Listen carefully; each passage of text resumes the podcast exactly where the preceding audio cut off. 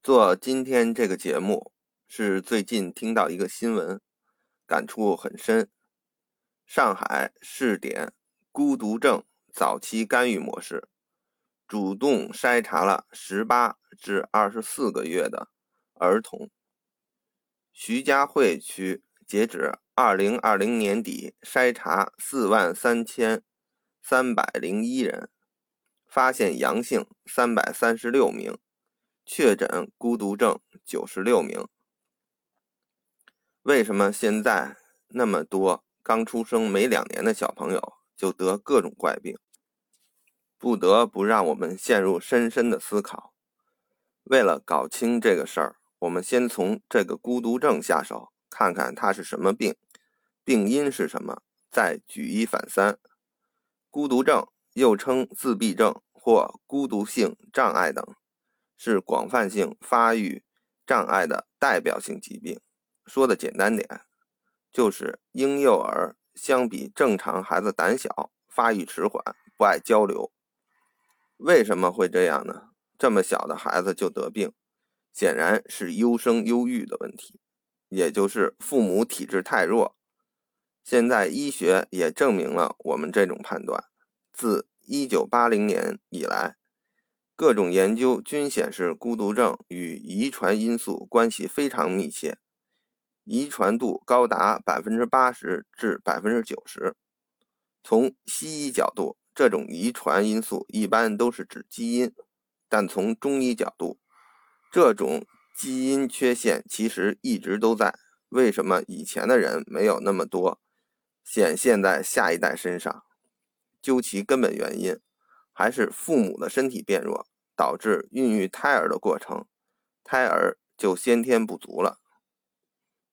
目前的研究显示，孤独症患儿存在脑结构和功能的异常，部分孤独症患者存在小脑发育不良、脑干萎缩、杏仁核缩小、胼胝体缩小、海马缩小、侧扣带回缩小。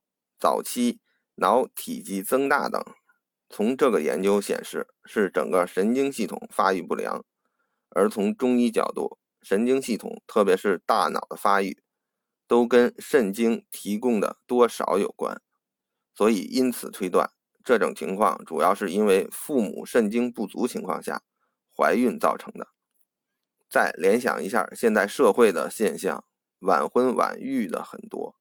自然岁数大就容易肾虚，很多年轻人也由于不知道保养，早衰的很多。这一点从早早的就脱发掉牙可以看出。联系到前面一章护眼是关键提到的，父母的近视遗传给孩子的越来越多，证明肝和肾都不好，证明现在父母身体变弱，不知道养生保养。已经严重影响到下一代的身体质量。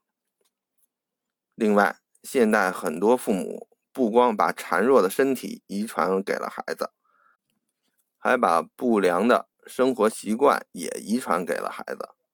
随便在一些快餐店走走，就能看到很多小学生甚至幼儿园的小朋友，一边喝着高糖饮料，吃着油炸食品，同时玩着父母的手机。难道这些父母不知道，高糖食品甜度过大容易伤肾，油炸食品容易让孩子肥胖或者早熟，早熟就意味着早衰，死的比应该活的寿命快是必然的。过早过多的看手机，孩子不光眼睛坏了，而且消耗了大量肝和肾的能量，也是很多病的病根儿。今天的话题。就是以孤独症做个例子，告诉大家一个道理：今天不养生，祸害好几代。希望听到的朋友把这个理念在身边的朋友之间传播一下。无论是小朋友、青年朋友还是老朋友，这个年代已经不是过去了。按部就班的生活就能自动养生。垃圾食品满天飞，错误观念乱窜。各种商家抓空子营销糖衣炮弹，没有正确的养生观念，生活习惯保卫自己，很容易就被人攻陷身体。最后再多说一句，今天这些话也深刻的告诉大家，道家的一个理念：任何精神上的问题都跟物质层面有关系。这是我们老祖宗几千年前就懂的道理，就跟这个孤独症，西医把它叫做儿童精神分裂症，但实际上它不光是精神层面的，反而主要是物质层面身体发育的问题。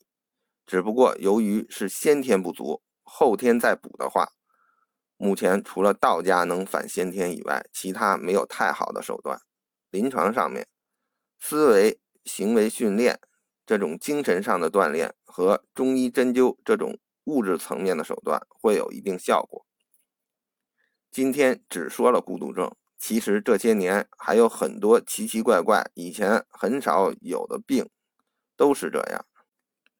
全民重视养生，这才是这些问题的根本解决方案。七千年前，中国古人就明白的道理。道家山医命相卜五术，山术放在第一，可见一斑。